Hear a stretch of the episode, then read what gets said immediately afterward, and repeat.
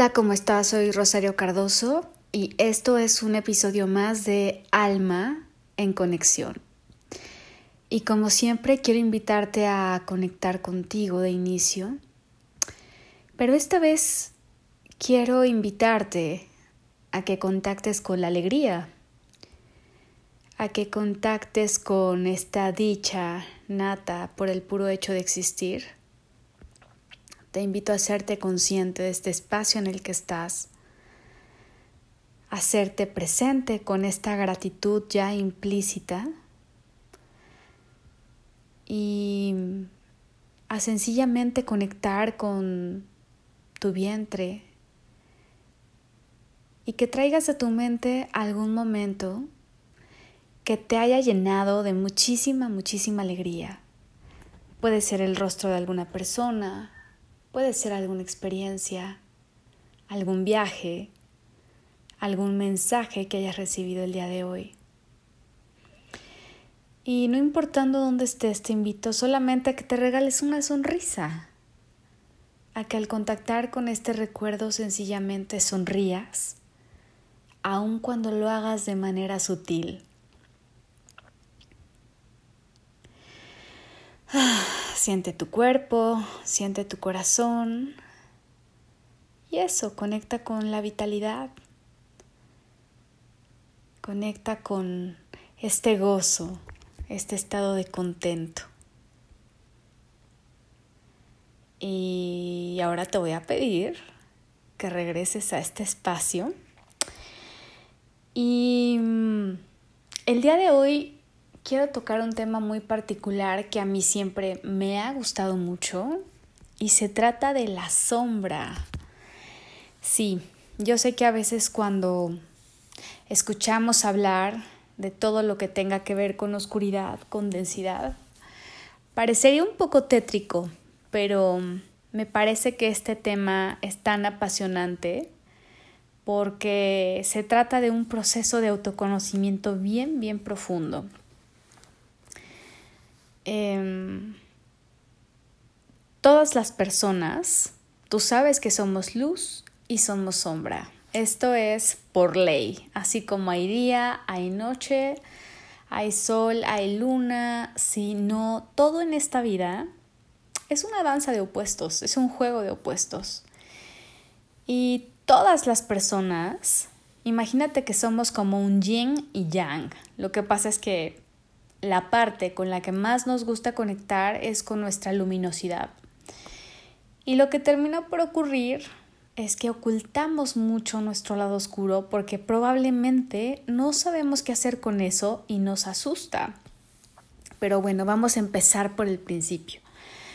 Eh, el término de la sombra eh, fue mm, nombrado así por Sigmund Freud y Jung y se trata de esta máscara que está debajo de nuestro yo consciente, de ese rinconcito en donde descansan este tipo de emociones entre comillas negativas, por llamarlo de alguna manera, porque me parece que hay algunas que son orgánicas y que ya venían con nosotros, como el enojo, por ejemplo, pero en la sombra, digamos que se esconde más que el enojo, la rabia, los celos, la vergüenza, la mentira, el resentimiento, eh, ¿qué más? La lujuria, eh, el orgullo, esta furia asesina, ya sabes, cuando de repente te dan ganas de golpear paredes y que sientes que quieres matar a alguien.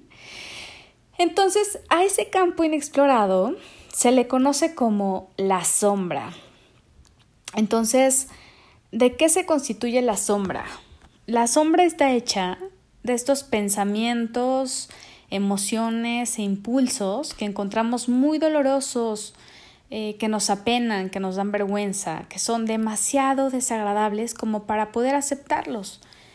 Por lo que en lugar de ocuparnos de ellos, los reprimimos. Te voy a poner un ejemplo. Cuando nosotros éramos niños, ¿qué era lo que escuchábamos decir? Que las niñas eh, no se enojaban porque se veían feas y que los hombres no lloraban. Digo, esto es como por poner un ejemplo, ¿no? Y pues la sombra se desarrolla en la infancia Y estos rasgos que te acabo de decir los escondemos debajo de la alfombra, por llamarlo de una o de otra forma, a ver si no redundo mucho, pero se trata de estas cualidades que estaban lejos del cuadro de honor. Y lo más interesante de todo esto, de este juego de luces y de sombras, es que solo podemos ver la sombra de manera indirecta. La vemos a través de los demás. Por eso eh, nos resulta tan fácil juzgar, porque podemos darnos cuenta de ella con seguridad únicamente fuera de nosotros mismos. Porque lo que hacemos es intentar desterrar esta parte oscura de nosotros, proyectando y atribuyendo determinadas cualidades a los demás, en un esfuerzo por liberarnos de ellas, porque no nos hacen sentir cómodas. Entonces, prácticamente esta ley del espejo de la que tanto hablamos y que a veces parecería un poco cliché, tiene que ver también un poquito con esto. Y mm, aunque no podamos contemplarla directamente, déjame desmenuzarlo más para que me entiendas, si es que no estás muy familiarizado con el término. La sombra aparece continuamente en nuestra vida y podemos descubrirla a través de nuestro humor. Ya sabes, estos chistes que muchas veces están cargados de picardía. La sombra se manifiesta en los sarcasmos o cuando algo respecto al otro nos resulta muy divertido, aun cuando para el otro no lo sea. ¿Cuántas veces no nos hemos reído porque alguien se cae, por ejemplo, no? Esa es la sombra. Cuando te burlas de algo que para el otro puede resultar inclusive humillante. También se deja ver cuando te sorprendes de cómo viste a alguien que enseña sus atributos un poco más de la cuenta, ¿no? cuando das algún feedback negativo o cuando dices algo y te arrepientes o cuando sobrereaccionas. Imagina que hay una serie de emociones en una olla express y basta con alguna ligera proyección como para explotar. No sé si te ha pasado que conoces a gente que pocas veces se enoja o que nunca la has visto enojada y el día que las ves enojada, eh, perdón, el día que la ves enojada, te asustas, te asustas de toda la energía que tiene. Y esa es la sombra, ¿no? Toda esta energía contenida con la que muchas veces no sabemos qué hacer. Y entonces cuando sale, pasa encima de lo que sea. Y no es que por ejemplo, en el caso del enojo o en el caso de las groserías que tengan algo de malo, sino es mucho la energía que le ponemos a las cosas. Yo, por ejemplo, tengo amigos o amigas que pueden ser mal hablados, pero que son hasta divertidos, pero también conozco gente que nunca se enoja y el día que se enoja asusta. Entonces, por eso es tan importante el trabajo de conciencia. Recordemos que conciencia es darme cuenta, darme cuenta de que me estoy dando cuenta y hacer algo con eso de lo que me estoy dando cuenta, porque si no ocurre, justamente damos paso a la sombra colectiva. Jung decía que lo que aceptas te transforma y lo que niegas te somete. Por eso es importante conocer a nuestros demonios, conocer a nuestro lado oscuro y en la sombra colectiva, em, como sociedad, al dejar de mirar nuestra sombra personal, estas partes oscuras que todos tenemos, al vivir en la negación de lo que realmente somos, conseguimos manifestarla como el mal, la guerra, el terrorismo, la injusticia social, las desigualdades, etc. Por eso es que cuando nosotros escuchamos las noticias nos enfrentamos con los aspectos más tenebrosos de la naturaleza humana. Y, me pongo a pensar en, en las familias, que también las familias tienen una sombra, y por eso es que son tan peligrosos los secretos. No sé si tú te has enterado, incluso puede ser en tu familia, que de pronto hay una serie de abusos y nadie habla de ellos. Abusos sexuales o te enteras que han habido suicidios, pero que no se habla. Entonces todo eso conforma la sombra y, y lo que no hablamos y guardamos debajo de la alfombra, por decirlo así, pues se repite. Se repiten esas historias y aunque esas historias son una amenaza a la imagen familiar, el hecho de hablarlas es muy, muy sanador. Es importante observar cómo los seres humanos vamos buscando cómo liberar esa energía estancada que tiene que ver con tantas eh, restricciones, con tantas cosas que se nos dijo que eran malas en algún momento y que lo compramos aunque fueran parte de nuestra naturaleza. ¿Tú por qué crees, por ejemplo, que el reggaetón está hoy tan de moda? Porque hay mucha necesidad de liberar energía sexual estancada.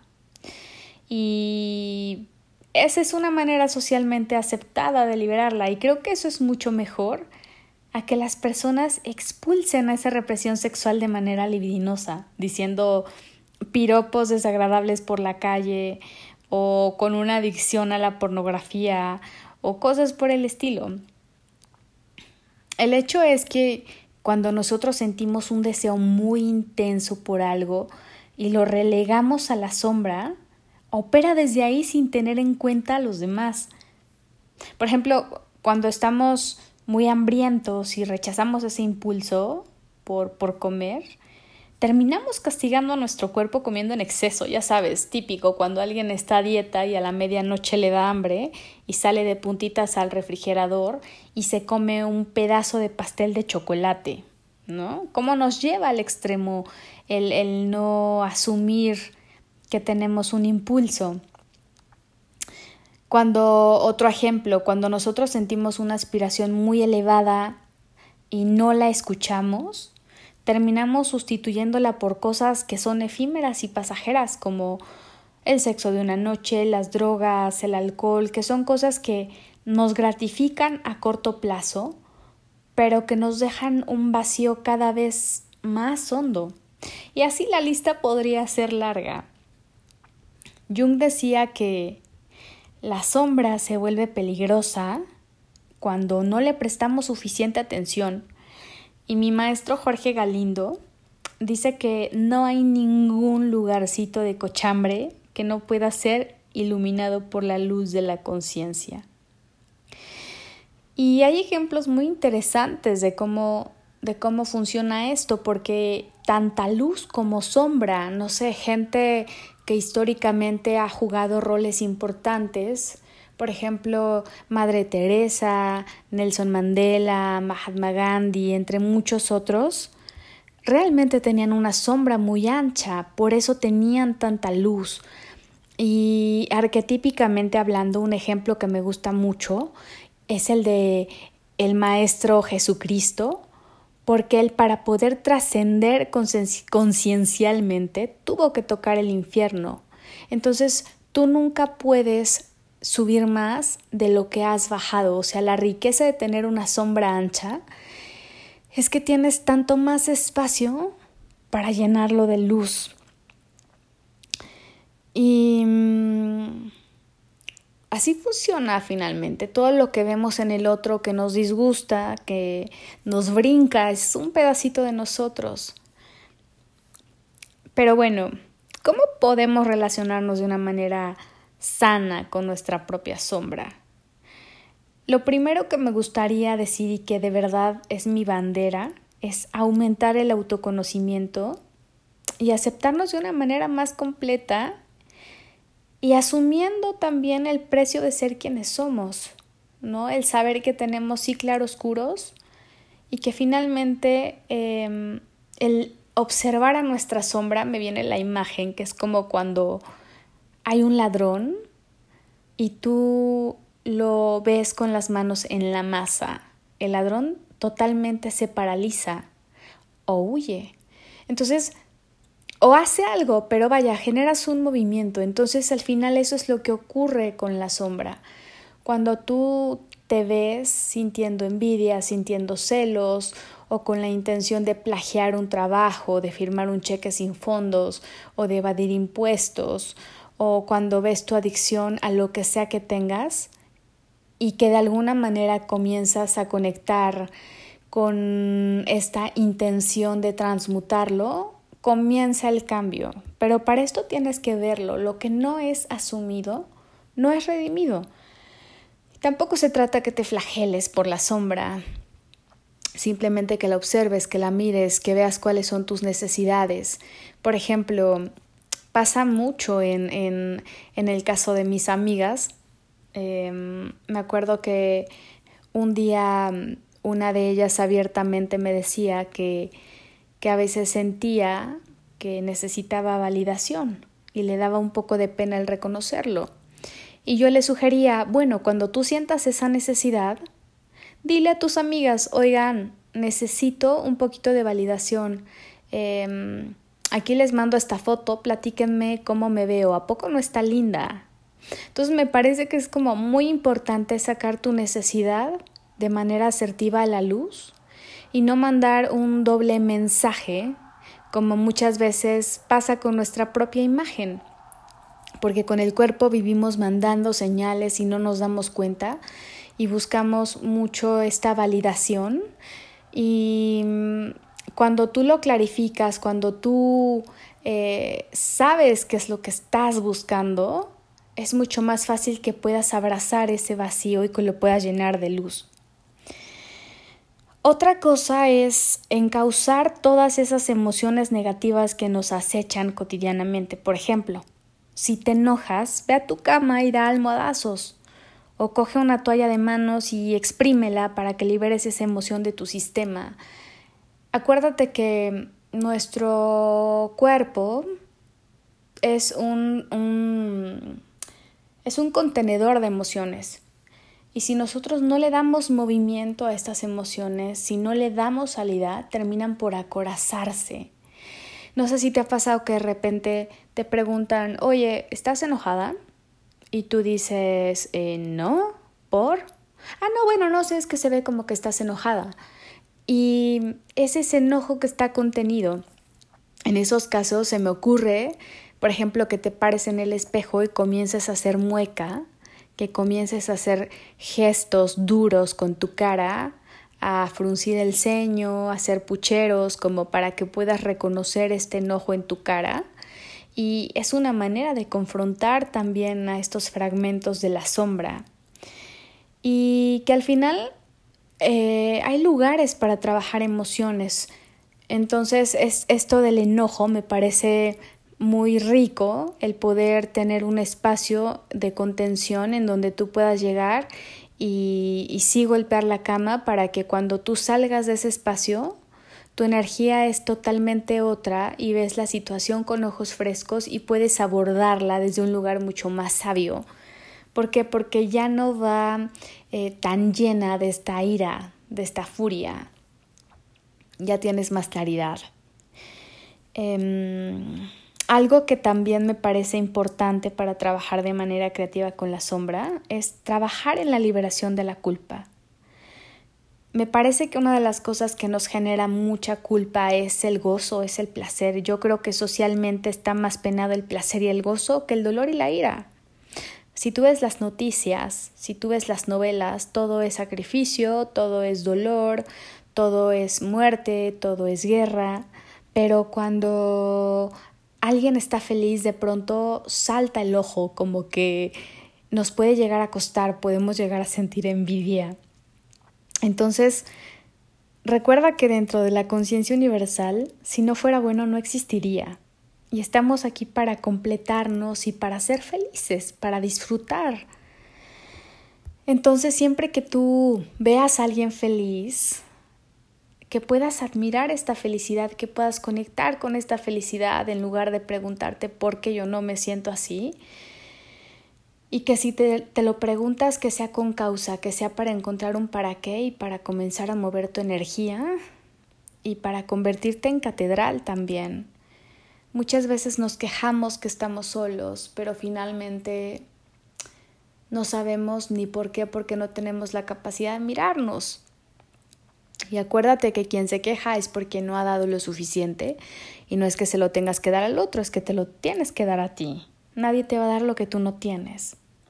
Entonces no sientas culpa, no sientas culpa por ser abundante, no sientas culpa por ser exitoso, no sientas culpa por tener una relación feliz, porque de verdad muchas veces hacemos pactos, tenemos lealtades con nuestros ancestros, con nuestra familia, y son pactos tácitos, silenciosos, que están a nivel inconsciente.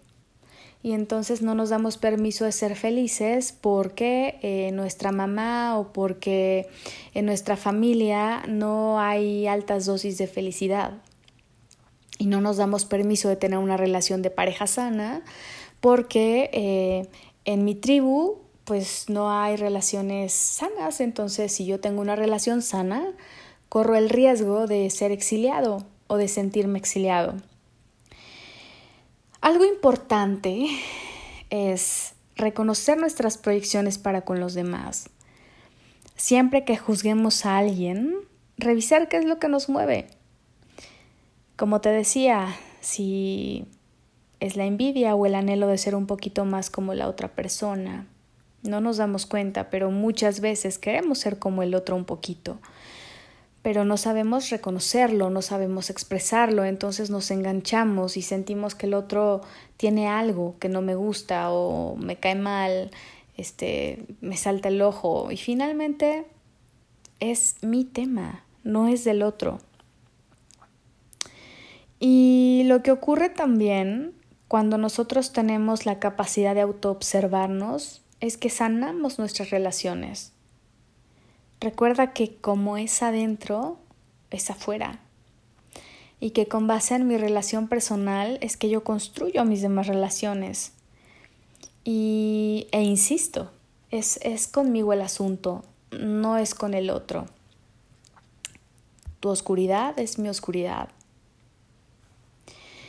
Algo que también me parece muy lindo para trabajar y relacionarnos de manera creativa con nuestra propia sombra es utilizando nuestra imaginación creativa, válgame la redundancia, que tiene que ver con dibujar, pintar, escribir, bailar, con darle paso a este yo alienado, a esta parte oscura, para que se exprese. También pues poner atención en tus sueños porque aunque parece que no tengan sentido, son una ventana a nuestro inconsciente finalmente. Y los sueños, acuérdate que son simbólicos y en la mayoría de tus sueños tú eres todos los personajes. De hecho, puedes dibujarlos como para para recordar la sensación del sueño, como para conectar con situaciones en las que probablemente estás y que mm, los sueños te están revelando algo de eso.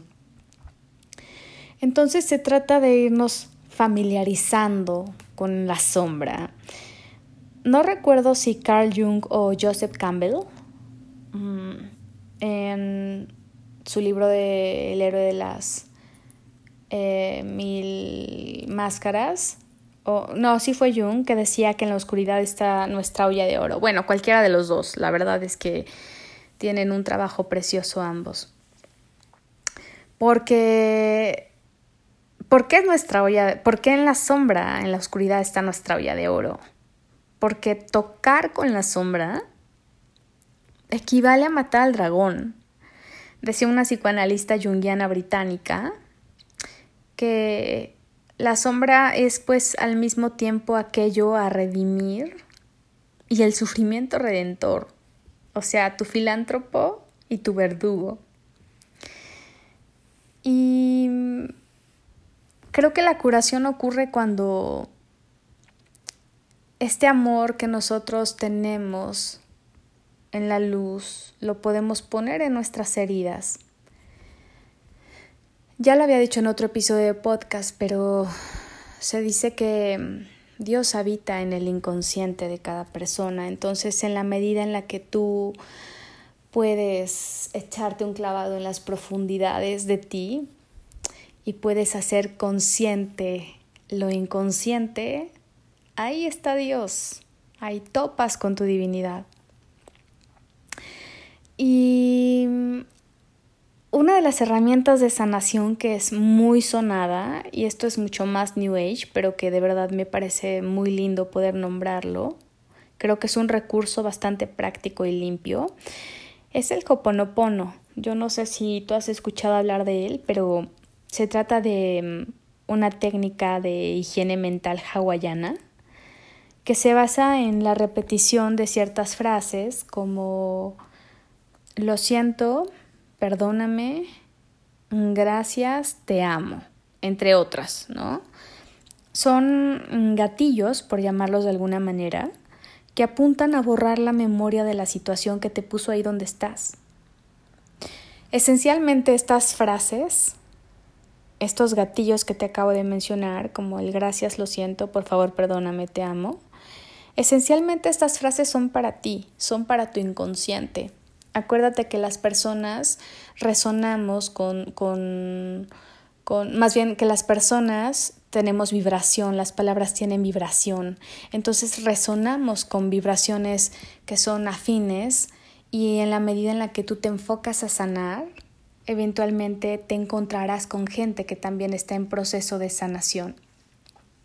Acuérdate que no hay amigos ni enemigos, hay solo maestros y el otro sencillamente me está revelando una parte mía, una parte que seguramente no he sanado. Así es que a lo que te quiero invitar el día de hoy es a que conectes con tu sombra, a que la observes, a que no te juzgues tanto, sino a que poquito a poco lo vayas transmutando. Acuérdate que el chiste es darte cuenta y cuando tú te das cuenta, ya vas a la mitad del camino. Entonces, Bendice a ese maestro, bendice la circunstancia, bendice tu capacidad de creación y piensa en que si creaste o manifestaste esta realidad, la puedes transformar. Tú puedes cambiarlo todo desde el corazón. No hay mayor protección que un corazón bueno. Y repito esta frase de mi maestro Jorge Galindo, no hay ningún rinconcito de cochambre que no pueda ser iluminado por la luz de la conciencia. Y con esto termino este episodio, no sin antes dejarte muchísimos abrazos, dejarte muchísimas bendiciones, desearte muchísima luz y también desearte que abraces a tu sombra, que la integres, pero que no le des el volante de tu vida. Mándala al asiento de atrás y tú llevas el volante. Recuerda seguirme en Instagram, escribirme, contarme cómo te va con estos episodios, si se te ocurre algún tema. Me va a dar mucho gusto saber de ti. Estoy como Rosario Cardoso P de papá al final, en Instagram y en Twitter también. Y nada, pues muchos, muchos abrazos y que tengas bendecida semana. Hasta pronto.